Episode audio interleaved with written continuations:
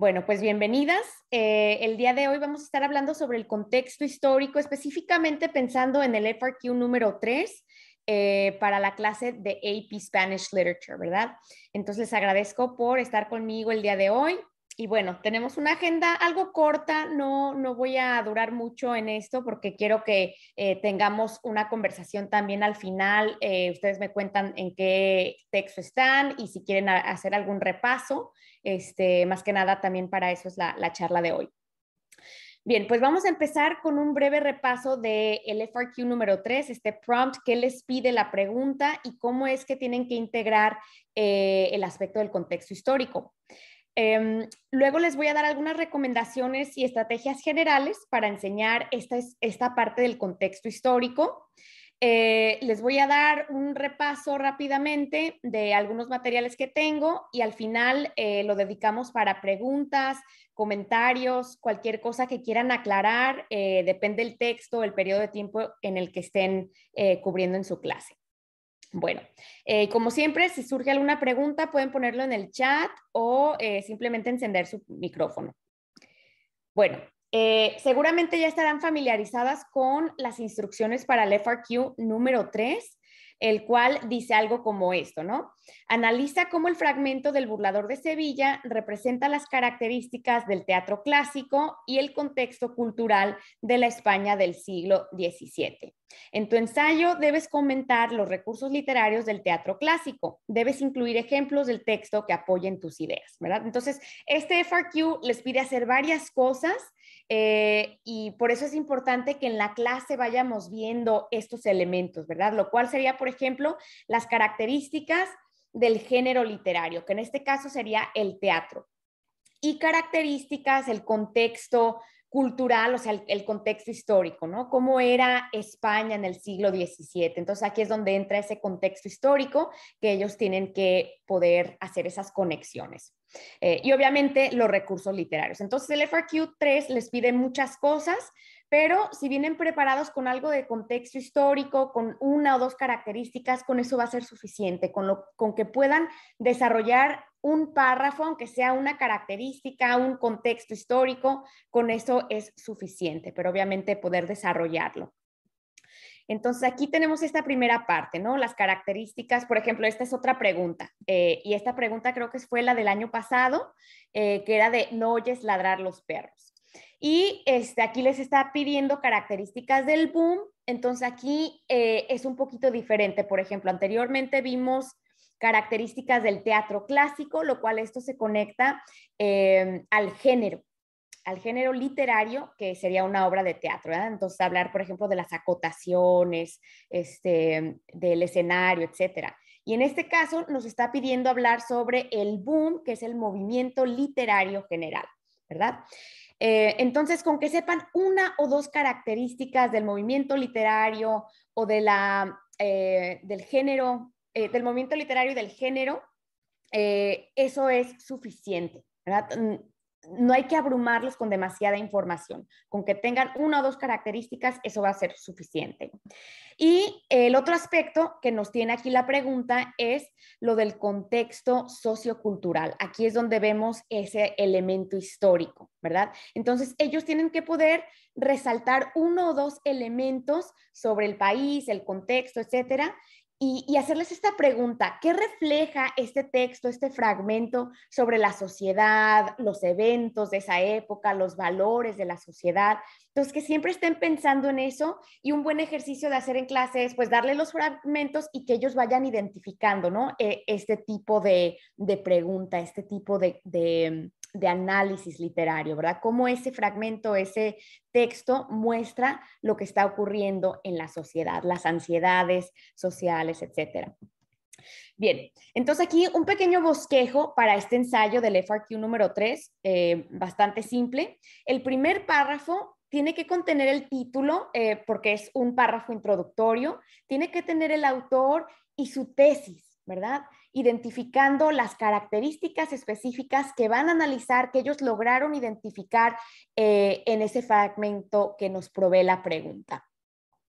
Este, sugerencia, aparte de la tesis, escribe un párrafo donde expliques eh, las características del género y recursos literarios y un párrafo donde expliques el contexto histórico. O sea, mi sugerencia es que tengan tres párrafos. El primer párrafo de introducción y dos párrafos de cuerpo. Uno va a ser para las características del género eh, y recursos literarios y otro para el contexto histórico. Entonces, dedicarle un párrafo para explicar el contexto histórico según el fragmento, el texto que provee la pregunta.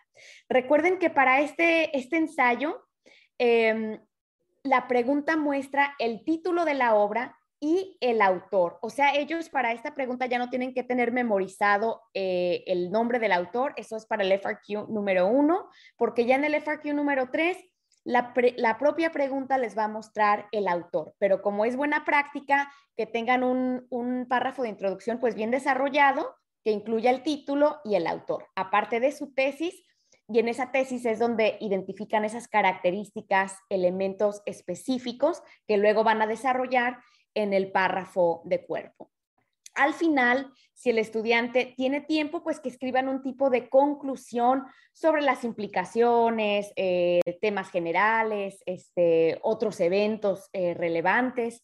Em, pero yo les digo que esta no es la parte más importante. La conclusión del ensayo, si ya no tienen tiempo, pues que no se estresen, con que tengan esos tres párrafos, introducción con tesis, un párrafo de características del género y un párrafo del contexto histórico, yo creo que con eso podrían sacar una buena nota. Obviamente, entre más tiempo tengan, etcétera, para desarrollar sus ideas, un, ensayo más completo, pues mejor. Pero dado caso de que se les acabe el tiempo, tres párrafos.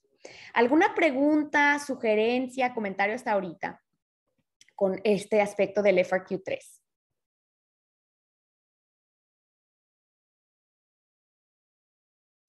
Bueno, si no hay, este, vamos a continuar en el chat siempre pueden poner este, cualquier pregunta o comentario. Les voy a mostrar este fragmento que tiene el College Board para la pregunta eh, anterior que les puse sobre eh, no oyes ladrar los perros y las características del boom en México rural del siglo XX, ¿no? Entonces, eh, aquí este, este estudiante, este es el párrafo específico donde el estudiante habla sobre ese aspecto histórico, ese contexto cultural. Eh, es un ensayo obviamente más desarrollado, pero para los propósitos de lo que estamos haciendo aquí en esta charla, de enfocarnos en el contexto histórico, les tengo este fragmento o este párrafo de este estudiante que recibió una buena nota. Entonces, por ejemplo, dice, al inicio del fragmento, Rulfo describe mediante el diálogo el conflicto de un padre que intenta llegar a un pueblo lejano para que curen a su hijo Ignacio quien fue herido en batalla. El realismo del boom fue utilizado principalmente para expresar la pobreza y la desolación en los pueblos hispanos. Cuando el padre dice, ya debemos estar cerca, fíjate a ver si no oyes ladrar los perros, está expresando su esperanza de encontrar este pueblo. La desesperación del hombre que se le doblan las piernas del cansancio de llevar a su hijo en sus hombros, es evidente al representar la vida del campo en México, caracterizada por personas trabajadoras en los espacios rurales. Entonces, este estudiante hace un trabajo muy bonito de mezclar todos los elementos que pide la pregunta, ¿verdad? Habla de recursos literarios. Entonces, en este párrafo, a ver, díganme, maestras, ¿cuál sería el recurso literario que está identificando el estudiante?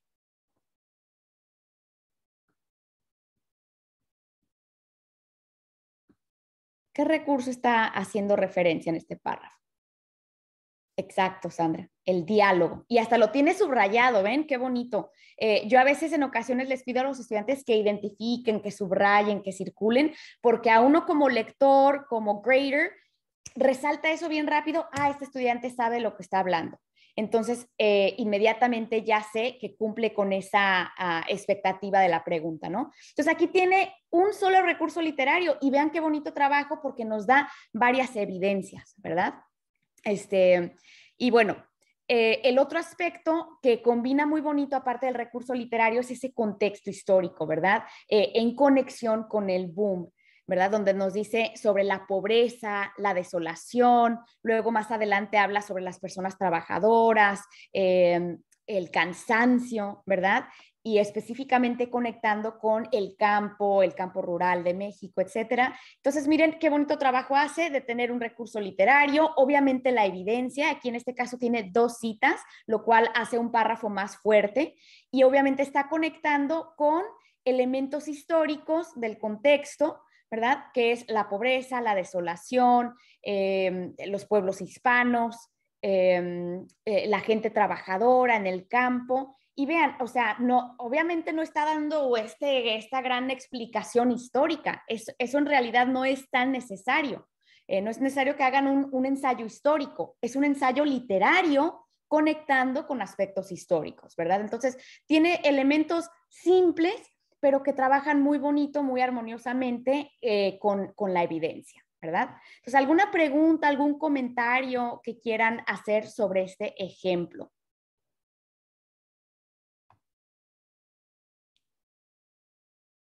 Ok, entonces eh, una buena estrategia, por ejemplo, sería enseñarles a sus estudiantes los modelos. Siempre es buena idea, eh, ya sea modelar junto con ellos el proceso de escribir o enseñarles modelos que ya se han publicado. Y nuevamente esto está en la página del College Board eh, para que los estudiantes miren estos ejemplos o esto es lo que tengo que hacer.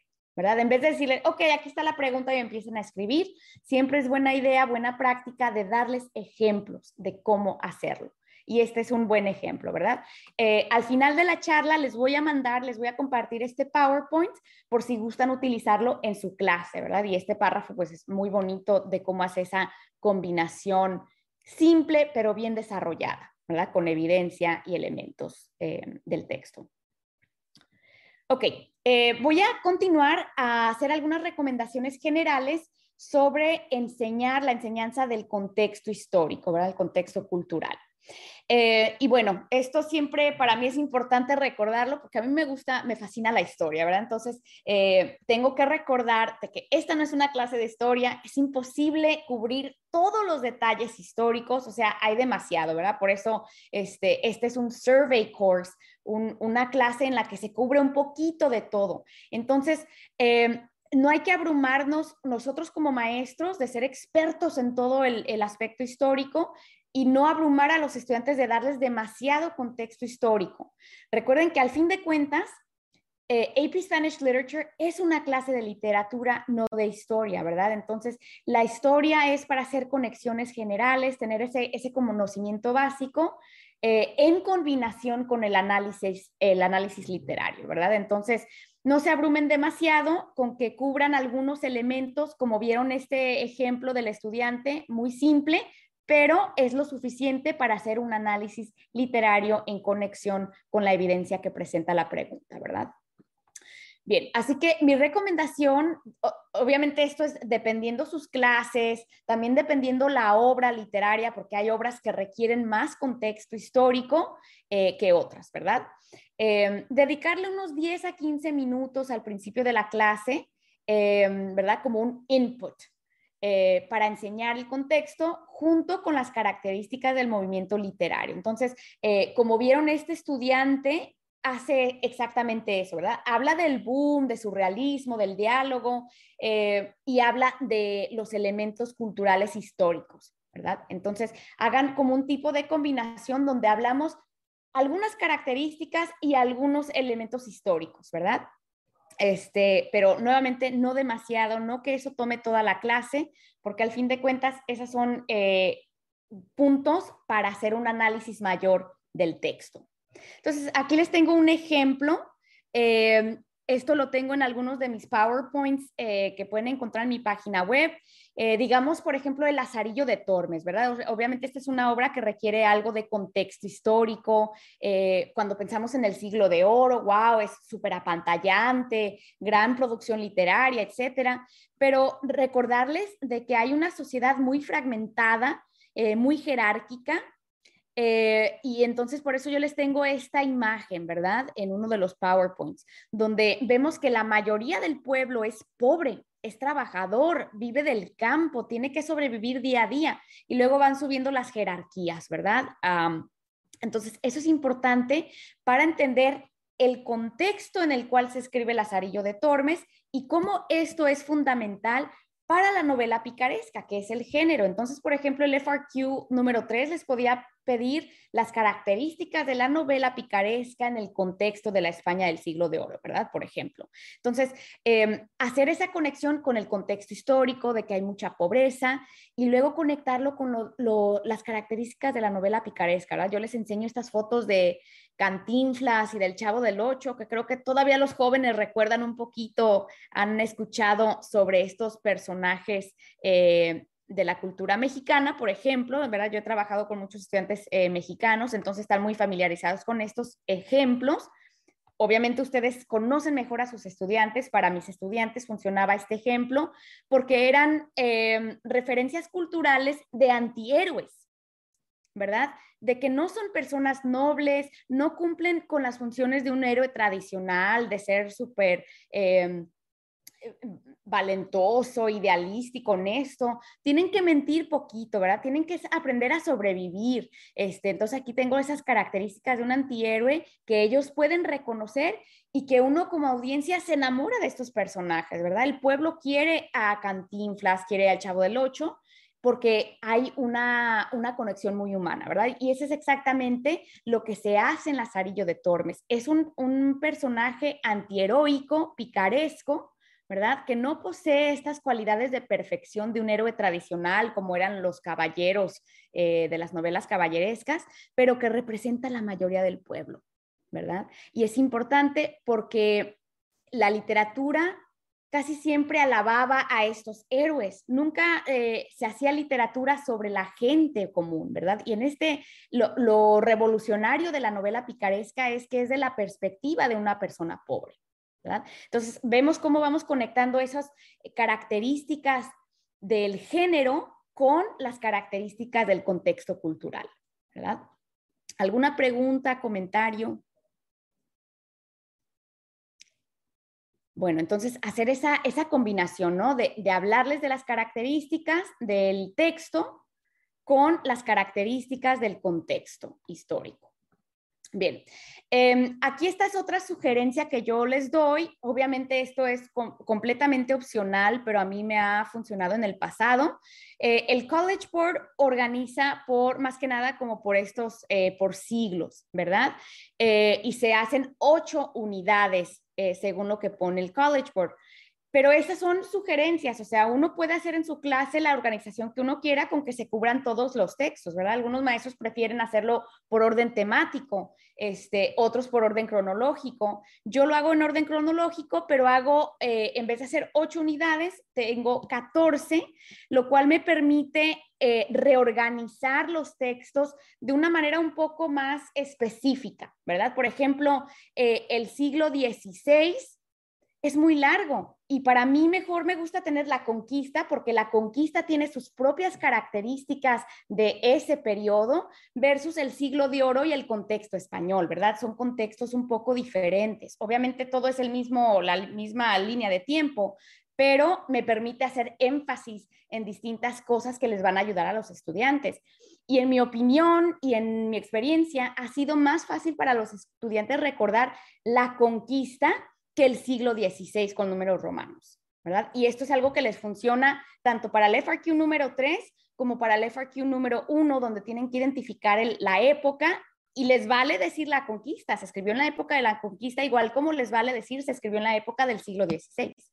Pero en mi experiencia es más fácil y se y conlleva a una mejor explicación más específica, eh, detallada de este periodo versus un siglo más largo. ¿Si me explico alguna pregunta? Es por eso que yo tengo eh, mis lecciones, eh, mis unidades que tengo en mi página web, las tengo organizadas de esta manera. Bueno, eh, continúo con otra recomendación. Em, y, y creo que esto, pues muchos ya lo hacen, ¿no? Pero hacer énfasis en que podemos utilizar material audiovisual para facilitarnos la enseñanza del contexto histórico, ¿verdad? Usar muchos mapas, muchas imágenes, hasta a veces en clase, dependiendo este, qué tan larga sea su clase, pueden usar documentales cortos en YouTube, etcétera. Hay, tanto material para usar, ¿verdad? Es, cuestión de eh, ser creativos con este aspecto y yo pues en mis PowerPoints tengo bastante material audiovisual. Eh, y aquí les pongo algunos ejemplos, ¿no? Mostrar, por ejemplo, esta imagen para facilitar el contexto de la segunda carta de relación, lo cual me va a servir para otros textos de la conquista, ¿verdad? A ver, estudiantes, ¿qué observamos aquí? ¿Qué, a quién, quién está presente eh, en esta imagen? Y obviamente pueden decirlo por nombre, pueden decir, oh, están los españoles, están los europeos, están los indígenas, los aztecas, etcétera. Entonces, eso eh, va a aprender su imaginación, ¿verdad? ¿Y qué está pasando aquí? A ver, ¿quién, quién está en medio de ellos? Ah, entonces allá empezar a hablar de la Malinche, del rol que ella jugó, este, de este encuentro histórico, el cual describe Hernán Cortés. ¿verdad? Entonces, usar esas imágenes para facilitar eh, el contexto histórico. Aquí les tengo este otro ejemplo de Don Quijote, eh, donde se muestra la ceremonia donde se le otorgaba a un caballero el título, ¿verdad? De que ahora pertenece a la orden caballeresca. Y eso era lo que Don Quijote soñaba, ilusionaba tener, ¿verdad? Aunque todo es parodia, pero estas imágenes me van a servir para ilustrar ese momento el cual Don Quijote sueña en su mente, pero termina siendo un churro, un Mickey Mouse en la vida real, ¿verdad? Pero todos están tratando de acomodarlo a esta imagen que él tenía de las eh, novelas caballerescas. ¿verdad? Este, tengo algunas otras eh, recomendaciones de videos y cosas así. Por ejemplo, Don Quijote también hay una serie de España muy bonita y me gusta enseñar este, la batalla de los molinos de viento para ejemplificarlo y hablar, por ejemplo, de los campos, ¿verdad? De, de España, de la geografía etcétera. Entonces, estas son algunas recomendaciones que hacen la clase pues más dinámica, más colorida, este, al hacer eh, uso de eh, estos elementos visuales para facilitarlo, ¿verdad? Y lo cual también nos va a ayudar a prepararlos para el FRQ número 2. Entonces, traten de tener siempre en cada unidad por lo menos algunas imágenes, mapas para facilitar ese aspecto del contexto histórico, pero también para que vayan viendo colores, vayan viendo esa, esa forma de hablar de imágenes, ¿verdad? Porque eso lo necesitan para el FRQ número 2. ¿Alguna pregunta o comentario, sugerencia?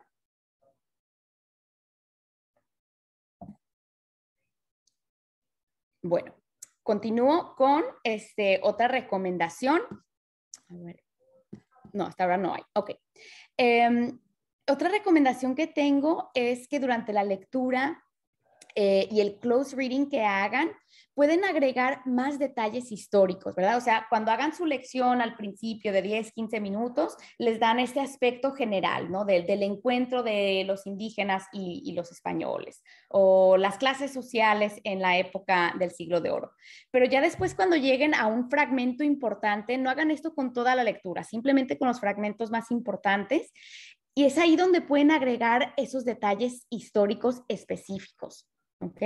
Eh, nuevamente, ustedes pueden seleccionar cuáles fragmentos quieren hacer hincapié. Recuerden que el examen de AP, al final de cuentas, no es tanto eh, lo global, sino lo específico por fragmentos, ¿verdad? Y aprender a cómo analizar fragmentos específicos. Entonces, digamos que yo les pongo este fragmento de Don Quijote, donde, por cierto, es un momento de metaficción, donde Cervantes se mete a la historia como personaje y nos cuenta de cómo llegó a, comprar estos cartapacios, ¿verdad? Porque estaba eh, buscando la continuación de la batalla de Don Quijote con el vizcaíno y nos dice que eh, por ejemplo, dice, llevado de esta mi natural inclinación, tomé un cartapacio de los que el muchacho vendía y vile con caracteres que conocí ser arábigos. Y puesto que aunque los conocía, no los sabía leer, anduve mirando si parecía por allí algún morisco aljameado que los, que los leyese.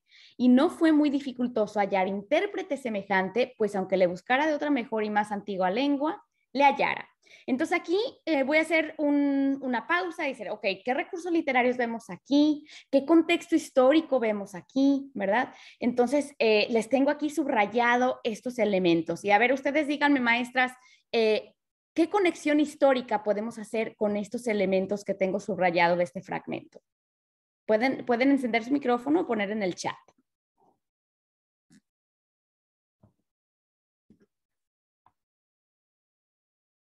Exacto, Sandy, ¿verdad? La, influencia árabe que continúa existiendo en España. Recuerden que la reconquista del romance del rey moro ya terminó esa reconquista de, territorial, pero eso no significa que ha desaparecido la cultura árabe, ¿verdad? Entonces es importante recordar que existen moros aún todavía en la península ibérica, en España, que hablan español, hablan árabe, que es, es como ese, esa eh, hibridez cultural, ¿verdad? Eh, hablando, por ejemplo, a nivel personal, ¿no? De que somos latinos en Estados Unidos y que hablamos español, hablamos inglés. Era ese mismo concepto eh, de biculturalismo en España, ¿verdad? Tenemos un moro musulmán que habla español, que puede leer árabe.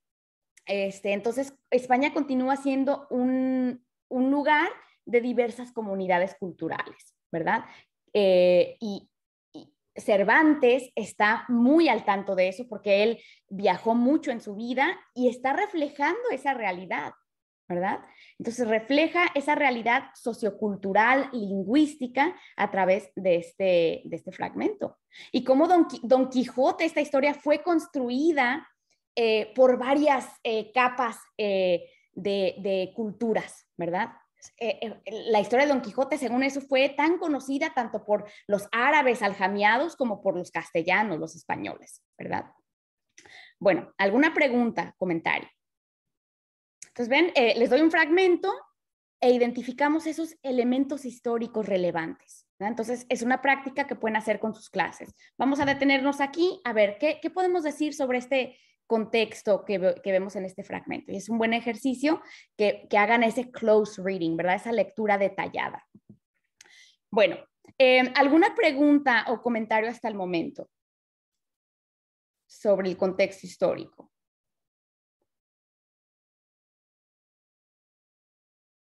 Bueno, eh, quiero terminar porque en realidad el, día de hoy más bien quiero responder preguntas según el, texto en el que vayan, eh, pero un recordatorio de que tengo lecciones y PowerPoints en mi página web donde se facilita todo este material, ¿verdad? Les tengo recursos eh, audiovisuales, anotaciones, este, tengo ese contexto histórico que les va a ayudar a responder FRQs, etcétera. Eh, y pues como ya saben, tengo mi página web, carinaspanish.com, y acabo de agregar eh, este nuevo producto porque hubo varias personas que me preguntaron sobre resúmenes o algo así breve del repaso histórico, y tengo este... Em, eh, documento que acabo de subir, lo pueden encontrar en mi página web, Em, y es básicamente como bullet points, un cheat sheet del contexto histórico para todos los movimientos literarios, ¿ok? Entonces, esto está en mi página web. Pero les quería hacer eh, la pregunta de que si quieren que repasemos algún texto específico, que hablemos de algún eh, contexto, eh, es, el momento de, de abrir pues el espacio para ustedes. Quieren que repasemos algún texto.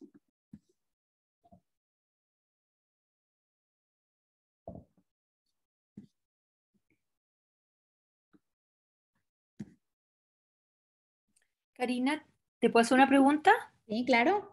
Ya, una de las preguntas, yo estuve en el, en el eh, Zoom video que tú tuviste anteriormente, el que, en el que decías eh, no lean todas las no hagan todas las lecturas, no, lean todas las lecturas.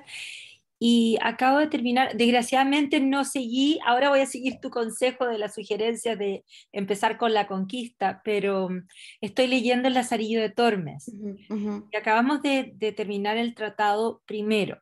Okay. Yo te quería pedir consejo, ¿qué es lo que tú harías? Yo estaba pensando no continuar con los otros tratados y seguir con la próxima lectura, pero igual trabajar quizá algunos resúmenes, algunas de las lecciones que tú gentilmente me has vendido, te fijas, de, los otros tratados. Entonces, no sé si estoy haciendo mal, tengo como miedo porque otros años he leído todos los tratados. Eh, pero no he tenido tiempo al final de, hacer todas las lecturas como yo quería. Sí. Eh, ¿qué, sugieres tú? Eh, ¿Se podría hacer un resumen, ya que leyeron el primero en detalle y hicimos fragmentos, hicimos ejercicios y todo eso? ¿Es, es realmente hacer un big cheat, tú sabes, eh, no hacer las otras lecturas, ah, dándoles unos resúmenes? ¿Qué, ¿Qué, piensas tú? Estoy un poco como confundida de qué es lo que se debe hacer. Claro, sí, y gracias por tu pregunta. Mira, este, yo tenía periodos muy largos eh, de una hora y 40 minutos, lo cual me permitía leer bastante, ¿verdad? Entonces, por eso yo tengo pues mis lecciones que, que eran así, ¿no? Y, les doy mucho material de preguntas, etcétera. Pero, por ejemplo, hay, hay varias formas de cómo lo puedes hacer. Una es hacer la lectura, lo que no terminen, lo dejas de tarea y ya el siguiente día, ok, a ver qué pasó en el, en el tratado 7, lo que sea. Eh, otra, otra cosa como lo puedes hacer eh, específicamente porque estás en ese momento, tal vez podrías asignar grupos diferentes. Grupo este va a ser el siguiente tratado, grupo este va a ser el tratado 3. Entonces, que cada uno haga como un tratado diferente y lo exponga a sus compañeros, ¿verdad? O pueden hacer, yo a veces les daba este, de esas eh, post-it notes que son muy grandes eh, y que escriban eh, el Tratado 3, Lazarillo tiene un nuevo amo y algo así, o sea, que explican cuál es el nuevo amo eh, y específicamente lo que sirve para Lazarillo o, pensando pues qué tipo de preguntas podría salir en el FRQ, pues es sobre la novela picaresca, sobre el antihéroe, sobre el pícaro. Entonces, hacer énfasis en esos momentos donde observamos a Lazarillo ser un pícaro, ¿verdad? Ser un antihéroe, ¿Cuáles son esos momentos donde lo vemos que, que, tiene que mentir para sobrevivir o los engaños que tiene que hacer? O también, por otro lado, cómo son sus amos, ¿verdad? Y qué refleja eso sobre la sociedad. Entonces, cómo lo tratan sus amos, cómo miente el, el cura, el sacerdote, o cómo el, el escudero eh, se enfoca en lo que el qué dirán, ¿verdad? Lo cual también era un, un aspecto muy importante para esa sociedad. Entonces, eh, si no quieres hacer todas las lecturas y, para, en mi opinión, está bien no hacer toda la lectura, porque en primer lugar, como tú dices, no vamos a acabar. En segundo lugar, se le pierde a veces ese gusto de, del análisis. Entonces, yo a veces les puedo dar un resumen, esto es lo que pasa, ahora nos vamos a centrar en este fragmento por grupos, ¿no? O que los grupos presenten hacer ese close reading de un análisis. No sé si eso, eso me explica, eh, te explica un poquito mejor cómo yo lo haría o... Sí, no, excelente. Muy buenas ideas. ¿Alguien más? ¿Alguien más tiene alguna, alguna pregunta, alguna sugerencia para... para ah, Karina, tengo una pregunta. Cuando les doy a, mis estudiantes una hora para leer para tarea y luego el próximo día no me dicen que no la leyeron, ¿qué hace usted? Eh, Mira, si, me estoy sintiendo así muy maestra canuta y quiero ser bien estricta, les voy a dar un quiz el día siguiente. Y el quiz va a ser sobre qué pasó, no análisis, comprensión. ¿Qué pasó con Lazarillo al final del tratado? O no sé, algo así súper, súper básico para ver si leyeron o no. La, mayoría de los estudiantes en AP van a tratar de hacer un esfuerzo, pero hay muchos que no, ¿verdad? Entonces, em, si quiero ser estricta y, tener esa parte de accountability, les doy un quiz. Y lo, y lo, puedo, y lo puedo anunciar. Van a tener un quiz el, el próximo día. Ok. Eh, esa, es, esa, es, una forma. La otra forma, Ajá, eh, la otra forma sería simplemente ser súper magnánimos. Yo sé que fue difícil la lectura. Este, ok, vamos a hacer un pequeño repaso. O les voy a enseñar un video. Este, algo así, ¿no? Porque no la quieren hacer, so tenemos que leerla en clase pero también tengo los de lengua al mismo tiempo. Ay, qué difícil. para mí, por eso. Entonces, mira, eh, asignales fragmentos. Para mí eso fue eh, lo, más importante de hacer. Eh, las lecturas son largas y al fin de cuentas, el examen de AP lo que pide es hacer close readings, ¿verdad? Un análisis de un fragmento. Entonces, ¿cuáles son los fragmentos? Y ahí es donde uno como maestro pues tiene que traer esa experiencia y ese expertise, ¿no? Eh, de cuáles son los momentos más importantes, los, más jugosos que para analizar, donde hay más este, temas, más recursos literarios que son importantes para el desarrollo del personaje, etcétera, este, y hacer hincapié en eso. Ok, muchísimas gracias. Sí, de nada. ¿Alguien más? ¿Alguna otra pregunta? O si quieren hacerse recomendaciones mutuamente. Este, Karina, em, yo, yo quiero comentar algo. Mira, yo acabo de terminar el Lazarillo eh, y yo seguí tu recomendación y, le, y organizamos en grupos y cada grupo hizo su presentación, pero lo pudimos terminar realmente, pudimos terminar, pero lo que me quedó un poquito, un sin sabor que me quedó, es que algunos no leyeron y solamente esperaron a escuchar el análisis de su compañero y no leyeron la verdad de Lazarillo. Yo, yo tengo algunos estudiantes que yo sé que no lo leyeron. Entonces, eh, eh, esa preocupación me quedó. Siento que terminaron, ya hicimos el quiz y todo, pero eh, reforcé, traté de reforzar con, un, con unos videos del College Board, pero no sé, eso me pasó. Quería comentarte. Sí, y, y es o sea, una, eh, una cuestión, una lucha constante, ¿no? Eso de, la lectura. Y es por eso que eh, vuelvo a enfatizar, este, y perdón la, redundancia, pero es que si no van a leer en clase, digo, en casa, tenemos que ayudarlos a que lean en, la clase, ¿no? este, y ahí es donde, pues, uno como maestro, pues, les, les tiene que dar calificaciones, uno, y es ahí, ok, no leíste, no hiciste la tarea, pues no te voy a dar crédito para esto. O el quiz de, del día siguiente, la, la, la, calificación tiene que reflejar el esfuerzo. Entonces sería el, en este caso, en este caso sería el quiz de lectura, o sea, un quiz simple, eh, donde nos aseguremos que ellos estén leyendo. Y otra cosa que podemos hacer, por ejemplo, de tarea, ok, yo sé que a veces es difícil la tarea, busca en YouTube o aquí está este, este audiolibro que te puede ayudar a comprenderlo mejor, porque a veces cuando ellos leen no entienden, pero cuando lo escuchan entienden mejor. Entonces díganle, ok, van a tener un quiz, hagan la lectura y pongan en YouTube el audiolibro que, que te va narrando. Este, y lo puedes poner en 1.5 o lo que sea para ir un poquito más rápido o hacerlo más lento. ¿ok? Eh, y les podemos decir, me voy a enfocar en el quiz, me voy a enfocar en esta parte de la lectura, para que, se, para que por lo menos hagan esa lectura en casa. ¿verdad? Eh, pero sí, o sea, al fin de cuentas, eh, hay, hay, que darles una calificación, ¿no? Y, la mm, calificación de alguna manera refleja ese esfuerzo que ellos están poniendo a la clase.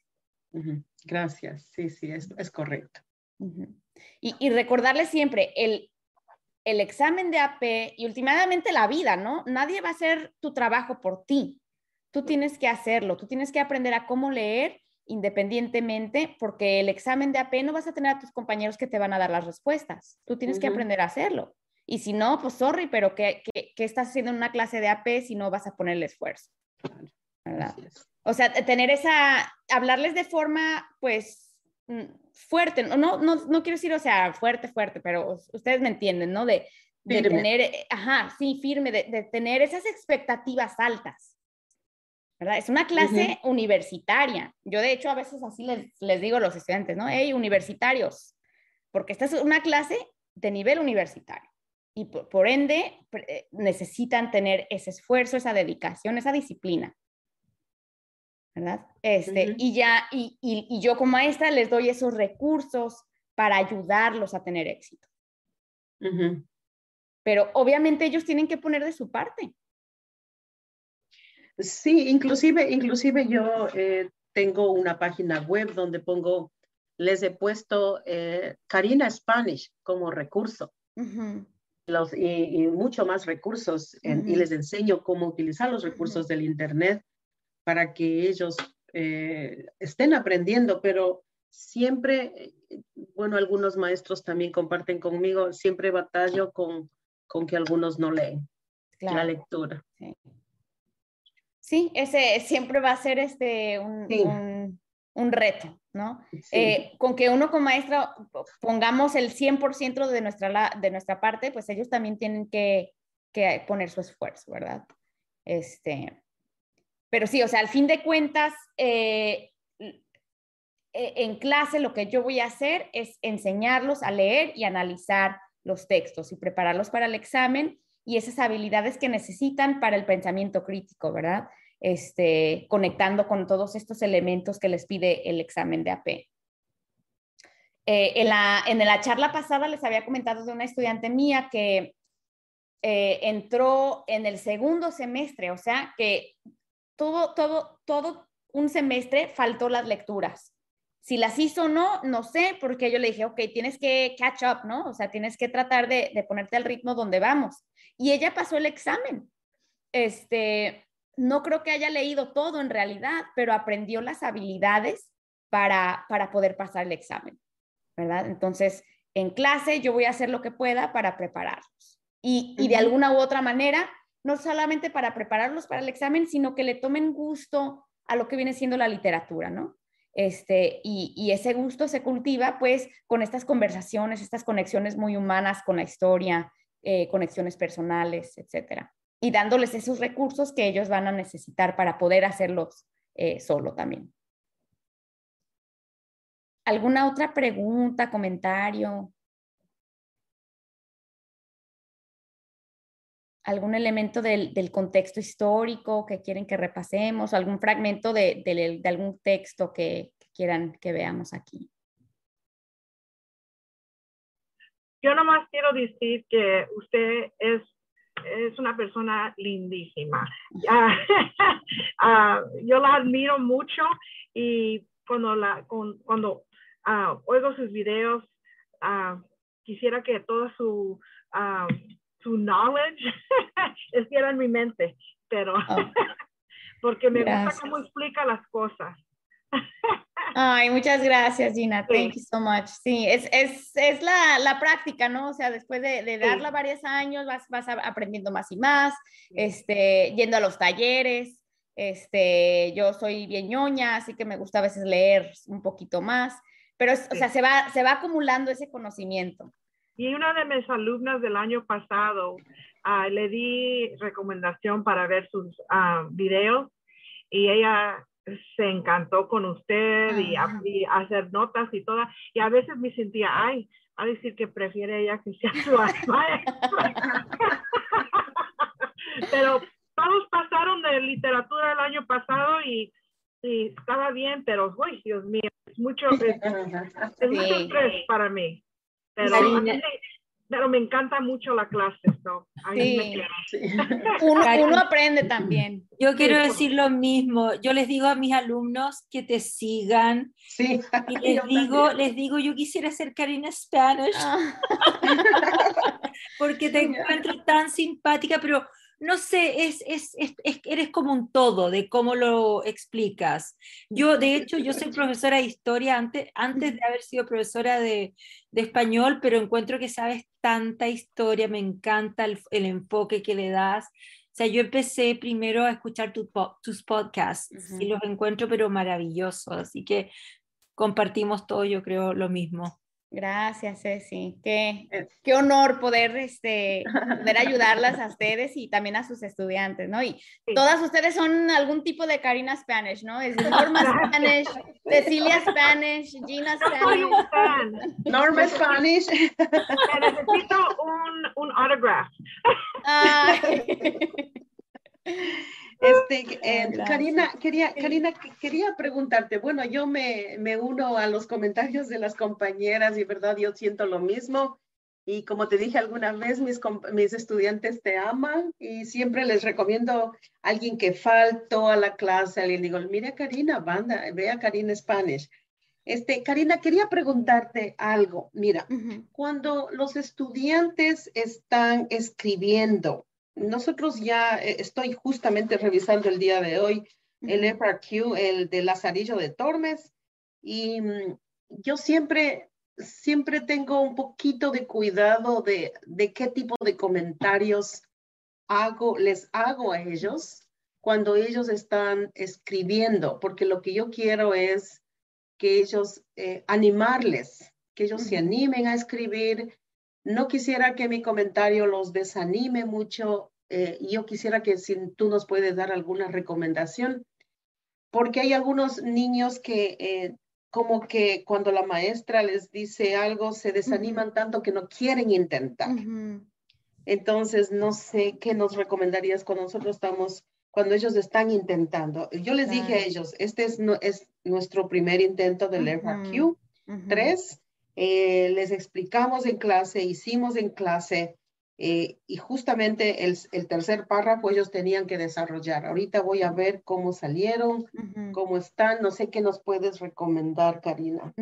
Sí, es muy buena pregunta porque sí es cierto, o sea, eh, se pueden desanimar porque a veces si le ponen todo su esfuerzo y, y no es lo suficiente, es como un golpe a su autoestima, ¿no?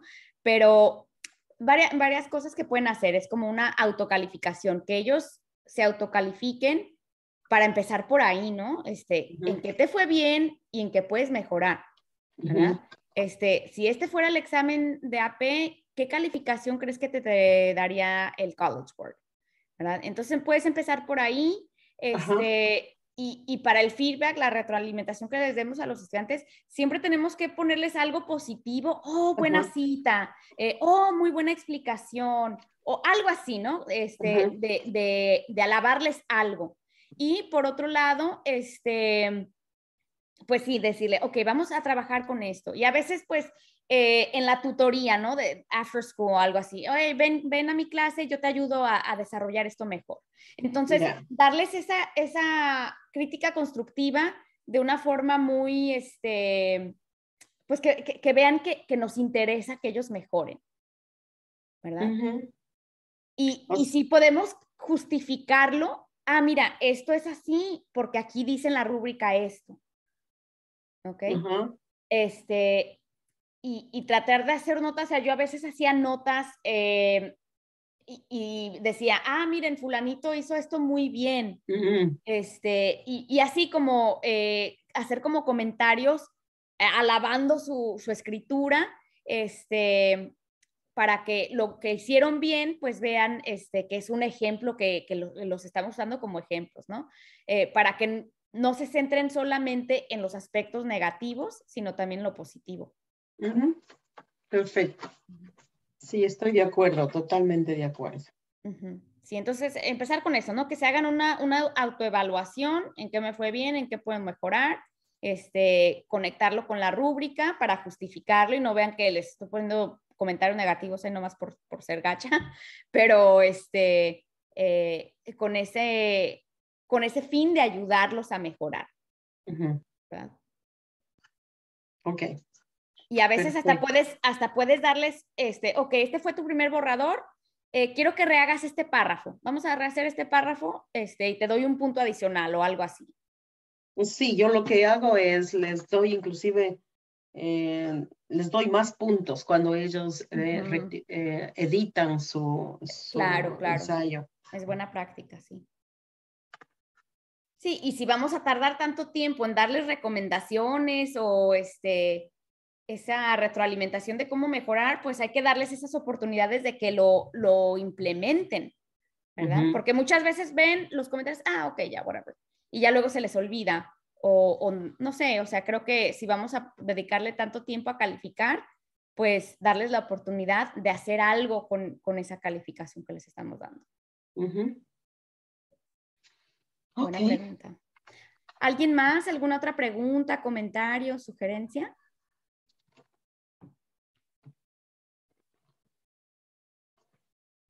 Y si no, como siempre, pueden mandarme un correo electrónico, este, un mensaje. Eh, siempre estoy este, eh, dispuesta a, lo que sea, disponible. Obviamente a veces estoy ocupada, pero si no les respondo es porque estoy ocupada y este, ustedes este, me mandan cualquier cosa que necesiten, preguntas, este, con mucho gusto eh, les ayudaré.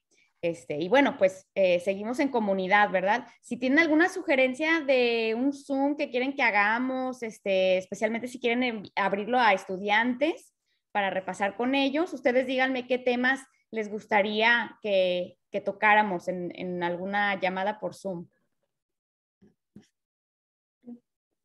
¿Sabes qué, Karina? Sí sería bueno hacer con los estudiantes, porque la vez anterior eh, les encantó a ellos que estemos juntos, maestros y estudiantes en un Zoom. ok. Pero tendríamos que ver qué tema sería, ¿verdad? ¿Qué, qué es lo que... Tal vez podamos enfocarnos en algún periodo histórico, en algún texto específico. Este, ustedes pueden, pueden pensarlo y me mandan un mensaje de qué, de qué creen que sería bueno para, para hacer con ellos. Ok, perfecto. Bueno, Ok, pues seguimos en contacto. Les agradezco por haber venido. Este, fuimos poquitas, pero fue un breve repaso y espero que les haya ayudado de algo. Este, y seguimos en contacto para cualquier otra cosa y algún otro tema que, que quieran que hagamos en Zoom. Muchas gracias. Hasta luego, Karina. Adiós, Adiós. Adiós. Bye, Gracias, Karina. Muchas gracias. Estamos en contacto. Claro que sí. Adiós.